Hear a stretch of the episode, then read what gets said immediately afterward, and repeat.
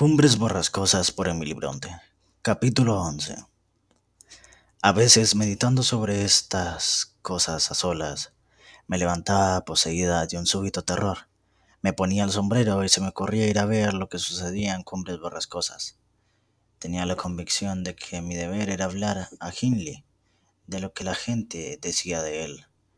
Pero cuando recordaba lo empecinado que estaban sus vicios, me faltaba valor para entrar en su casa, comprendiendo que mis palabras solo podrían hacer surtir efectos muy dudosos.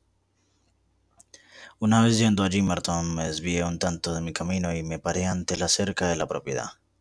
Era una tarde clara y fría.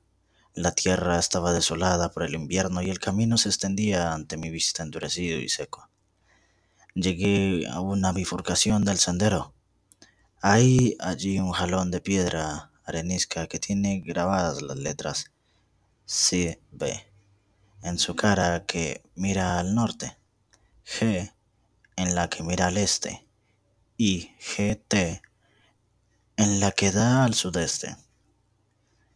Esta piedra sirve para marcar las distintas direcciones, las cumbres, el pueblo y la granja. El sol bañaba con sus dorados rayos la parte alta del hito. Esto me hizo pensar que el verano y un aluvión de infantiles recuerdos acudió a mi mente. Aquel sitio era el preferido por Hindley y por mí veinte años atrás. Durante largo rato estuve contemplando el mojón. Inclinándome vi justo a su base un agujero donde solíamos almacenar guijarros, conchas de caracol y otras menudencias que todavía continúan allí y tuve la alucinación de que veía a mi antiguo compañero de juegos excavando la tierra con un pedazo de pizarra. Pobre Hindley, murmuré sin querer. Me pareció que el niño alzaba el rostro y me miraba la cara. La visión desapareció inmediatamente, pero en el acto experimenté un vivo deseo de ir a cumbres borrascosas. Un sentimiento supersticioso me impulsaba. ¿Podría haber muerto o estar a punto de morir? Pensé, relacionando aquella alucinación con un presagio fatídico. Mi agitación aumentaba a medida de que me iba acercando a la casa, y al final temblaba todo mi cuerpo. Al ver a un niño desgreñado apoyando la cabeza contra los barrotes de la verja, tuve la impresión de que la aparición se había adelantado a mí. Pero pasando más despacio, comprendí que debía ser Harton, mi Harton, al que no veía hace tiempos. Dios te bendiga, querido, exclamé.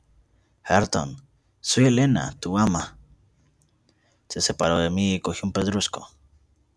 He venido a ver a tu padre, Harton, le dije, comprendiendo que si se acordaba de Elena, al menos no recordaba mi figura. Esgrimió la piedra y aunque intenté calmarle, me la arrojó, alcanzándome en el sombrero. Al propio tiempo, el pequeño soltó una retaíla de maldiciones que, conscientes o no, emitía con la firmeza de quien sabe lo que dice. Sentí más dolor que cólera, y me faltó poco para llorar. Saqué una naranja del bolsillo y se la, y se la ofrecí. Dudó un momento y de pronto me la quitó bruscamente de las manos, como si creyera que intentaba engañarle. Le mostré otra, pero guardándome bien de ponerla al alcance de su mano. ¿Quién te ha enseñado esas bonitas palabras, hijo? le pregunté. ¿El cura? Maldito seáis el cura y tú, contestó. Dame eso. Si me dices quién te ha enseñado a hablar así, te lo daré. El diablo de papá, replicó. ¿Y papá, qué te enseña? Seguí preguntando. Se lanzó sobre la fruta, pero yo la quité pronto de su alcance. Nada, me contestó. No quiere que esté a su lado, porque reniego de, de él y digo palabrotas. ¿Y es acaso el diablo quien te enseña a maldecir a papá? Ah, no. ¿Quién entonces? Heathcliff. Le pregunté si quería al señor Heathcliff y me dijo que sí. Al preguntarle los motivos repuso, porque él trata mal a papá, como papá me trata a mí, y porque él reniega de papá como papá reniega de mí, y porque me deja hacer todo lo que quiero. Entonces, ¿el cura no te enseña a leer y escribir? No. Han dicho que le partirían la cabeza si entrara por la puerta. Heathcliff lo ha jurado. Leí la naranja y encargué que dijera a su padre que una mujer llamada Elena Dean quería verle. Se dirigió a la casa por el sendero, pero en lugar de Hindley salió Heathcliff. Al verle, eché a correr como si hubiera visto a un fantasma. Esto no tiene relación con el asunto de la señorita Isabel, más que porque influyó para que yo redoblara mis precauciones y procurara que el influjo pernicioso de aquel hombre no se extendiera a la granja, lo cual me costó, por cierto, una disputa con la señora Linton. El primer día que Heathcliff volvió a casa de la señora Isabel, estaba en el corral dando de comer a las palomas. Hacía tres días que no hablaba con su cuñada, pero había prescindido también de sus protestas, con gran contento de todos.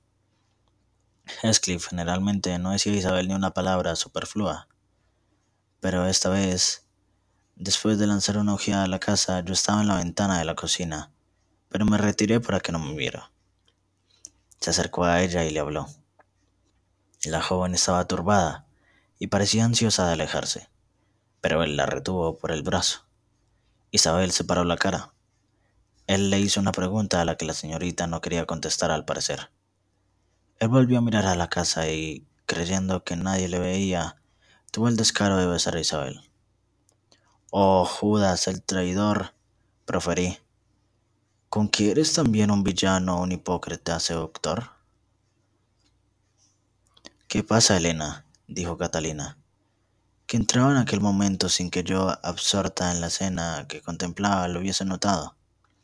Su miserable amigo, exclamé furiosa. El villano Heathcliff. Ya entra. Nos ha visto. A ver qué excusa le da usted para explicarle por qué hace el amor a la señorita después de haber dicho que la despreciaba.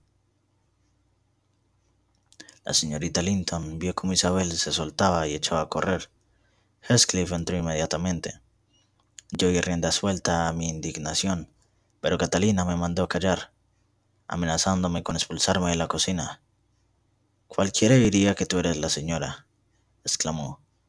Procura no meterte en lo que no te importa, y agregó dirigiéndose a Heathcliff, ¿qué te propones? Ya te he advertido que dejes en paz a Isabel. Prescinde de hacerlo a no ser que te hayas cansado de venir aquí y quisieras que Linton te prohíba la entrada. Dios lo quiera, contestó el rufián. Le odio cada día más. Si Dios no le conserva paciente y pacífico, acabaré por no resistir el deseo que siento de enviarla al otro mundo. Cállate y no me exasperes, ordenó Catalina. ¿Por qué has olvidado lo que te dije? ¿Fue Isabel la que te buscó? ¿Qué te importa? contestó. Puedo besarla si ella lo consiente. No soy tu marido. No tienes derecho a estar celosa. No estoy celosa de ti, sino por ti, contestó la señora. Cálmate. Si te gusta Isabel, te casarás con ella. Pero dime si la amas de verdad, Heathcliff. ¿Ves cómo no contestas? Estoy segura de que no te interesa.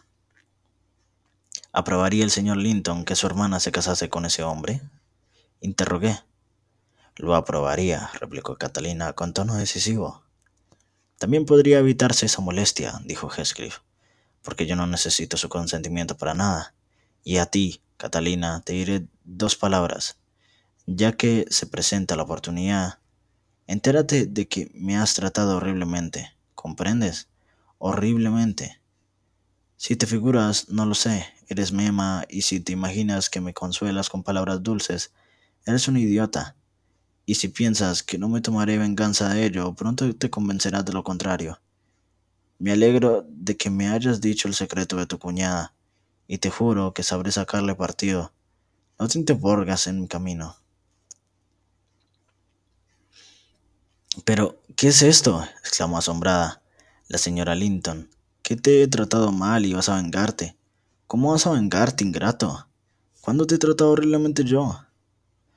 No me vengaré de ti, dijo Heathcliff, con menos violencia. No es ese mi proyecto. El tirano oprime a sus esclavos y estos, en lugar de volverse contra él, se vengan en los que tienen debajo.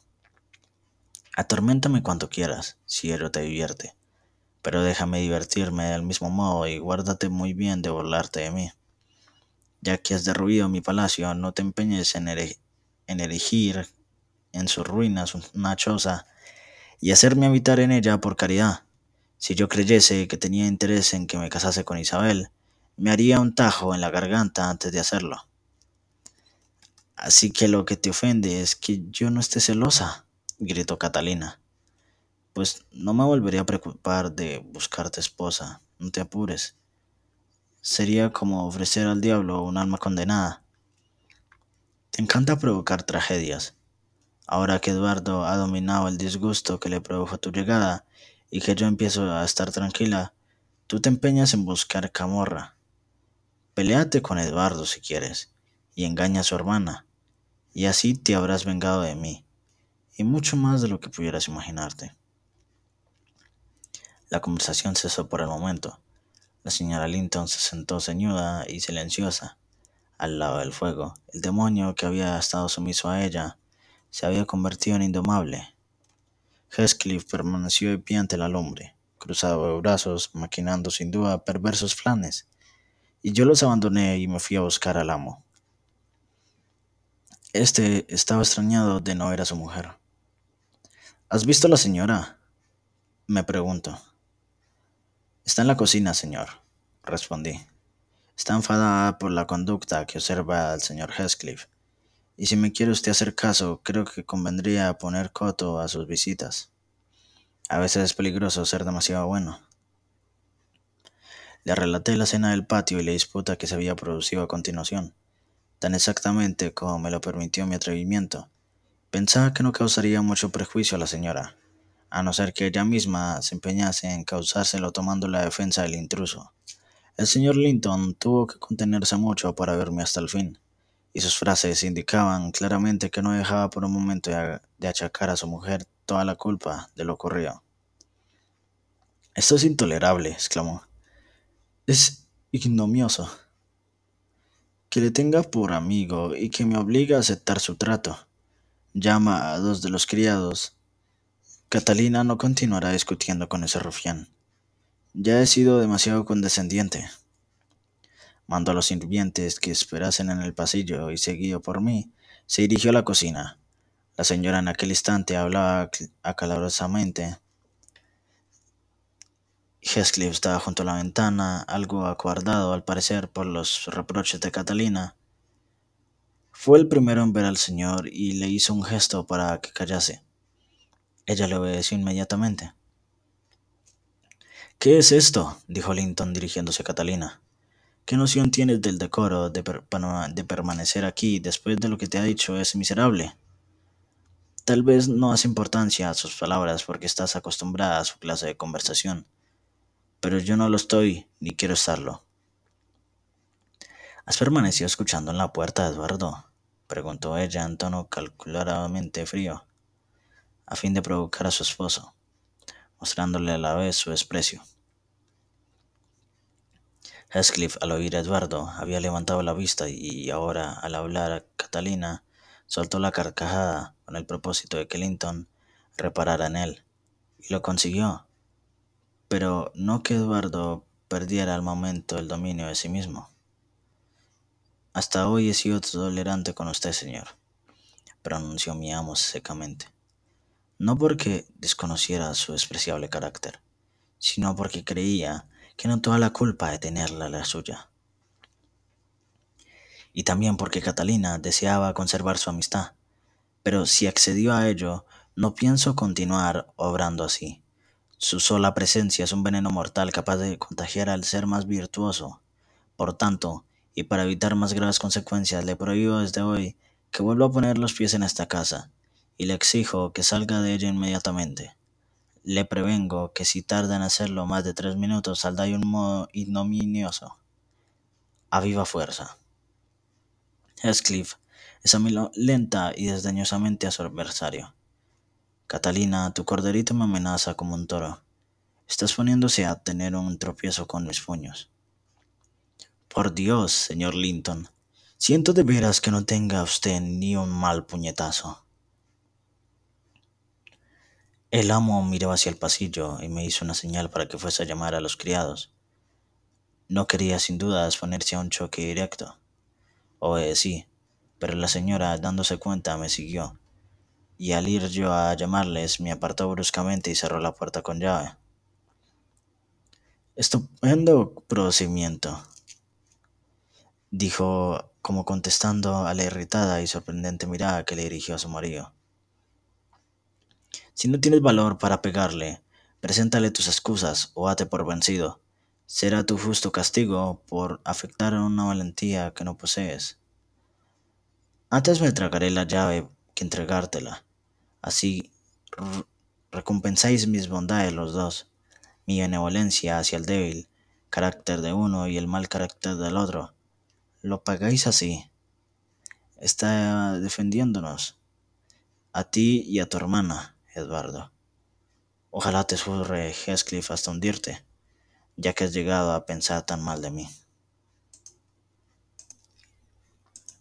Eduardo intentó arrancarle la llave de Catalina, pero ella la arrojó al fuego, y él, asaltado de un temblor nervioso y después de hacer esfuerzos sobrehumanos para dominarse angustiado y humillado, hubo de dejar caer en una silla, cubriéndose la cara con las manos. Oh cielos, en los tiempos heroicos este suceso habría valido para que te armaran, caballero, exclamó la señora estarnos vencidos. Tan capaz sería Heathcliff ahora de alzar un dedo contra ti, como un rey de enviar su ejército contra una madriguera de ratones. Levántate, hombre, que nadie te va a lastimar. No, no eres un cordero, sino una liebre. Disfruta en paz de este cobarde que tiene la sangre de horchata, dijo su amigo. Te felicito por la elección de modo que me dejaste por un pobre diablo como este. No le haré de bofetadas, pero me complacerá asestarle un puntapié. ¿Y qué hacer? ¿Está llorando o se ha desmayado? Se acercó a Linton y empujó la silla en que éste estaba sentado. Hubiese hecho mejor en mantenerse a distancia. Mi amo se levantó y le asestó en plena garganta un golpe capaz de derribar al hombre más vigoroso. Durante un minuto Heathcliff quedó sin aliento.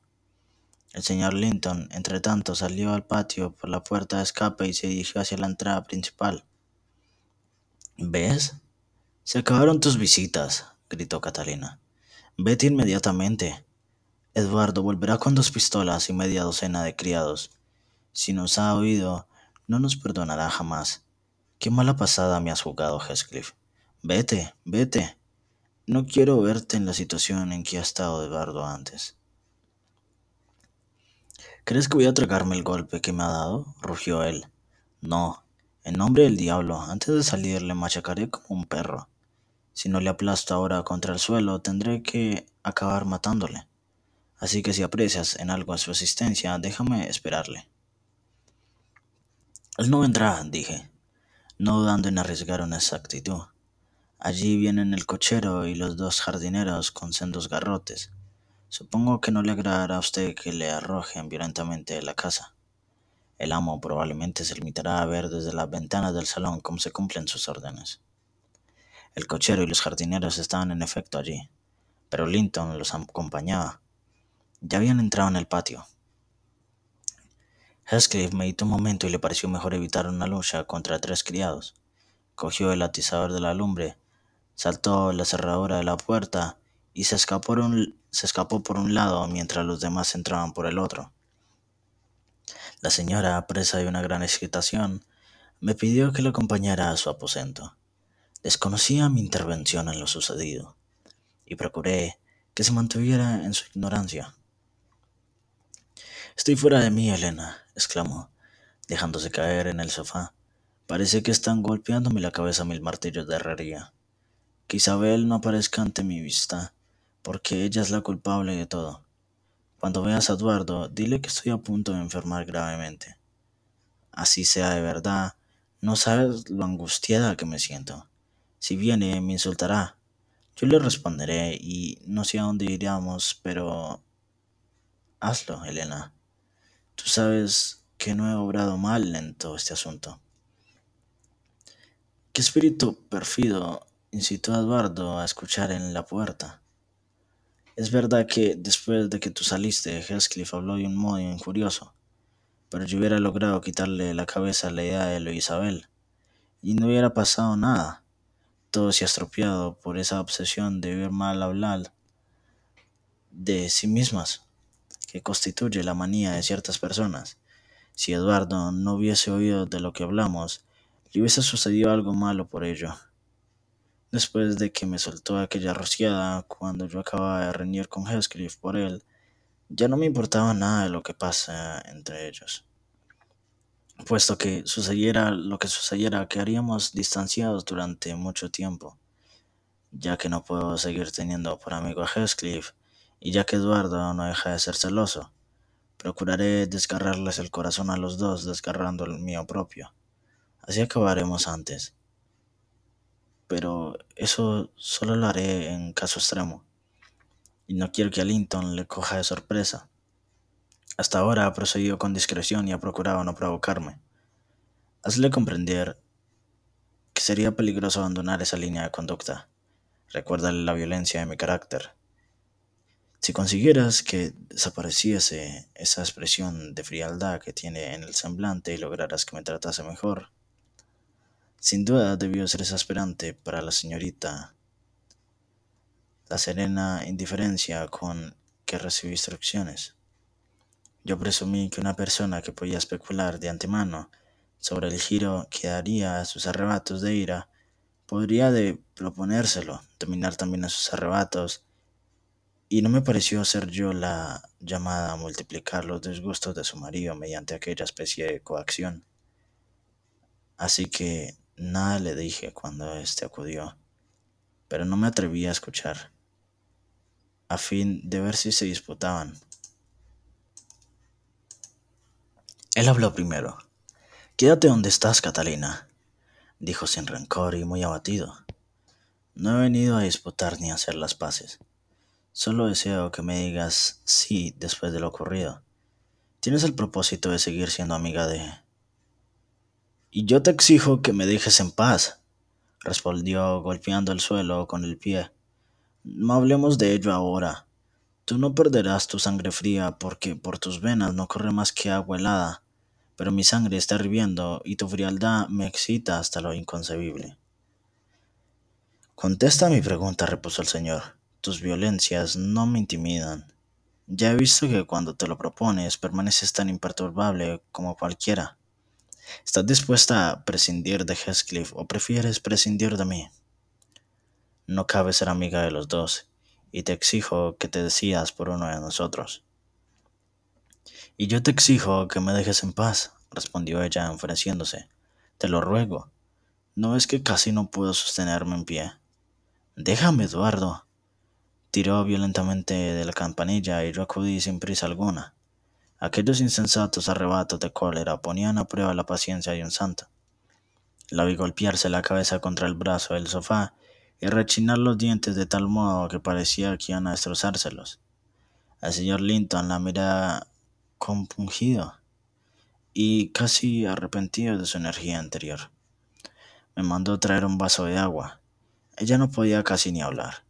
No quiso beber y entonces le roció el rostro con el agua. Un instante después se tendió en el sofá, puso los ojos en blanco y sus mejillas palidecieron como las de una muerta. Linton estaba atemorizado. No es nada, murmuré. Quería que él se diera, pero en el, en el fondo me sentía acongojada. Está sangrando por la boca, me dijo el señor estremeciéndose. No haga caso, repuse y le manifesté que ella se había propuesto antes de entrar él darle el espectáculo de un ataque de locura. Cometí la imprudencia de decirlo en voz alta. Catalina me oyó y se puso repentinamente de pie. Los cabellos despeinados le caían sobre los hombros y los tendones del cuello y de los brazos se le habían hinchado de un modo espantoso. Me preparé como mínimo a que me rompiese los huesos, pero no fue así. Se limitó a precipitarse fuera del cuarto. El amo me mandó que le siguiera, y yo lo hice, hasta la puerta de su alcoba, cuya puerta cerró para librarse de mí. A la mañana siguiente no bajó a desayunar. Subí a preguntarle si le llevaba el desayuno y me contestó categóricamente que no. Lo mismo sucedió a las horas de comer y de tomar el té. Al día siguiente recibí la misma contestación. El señor Linton se pasaba el tiempo en la biblioteca, sin preguntar por su esposa.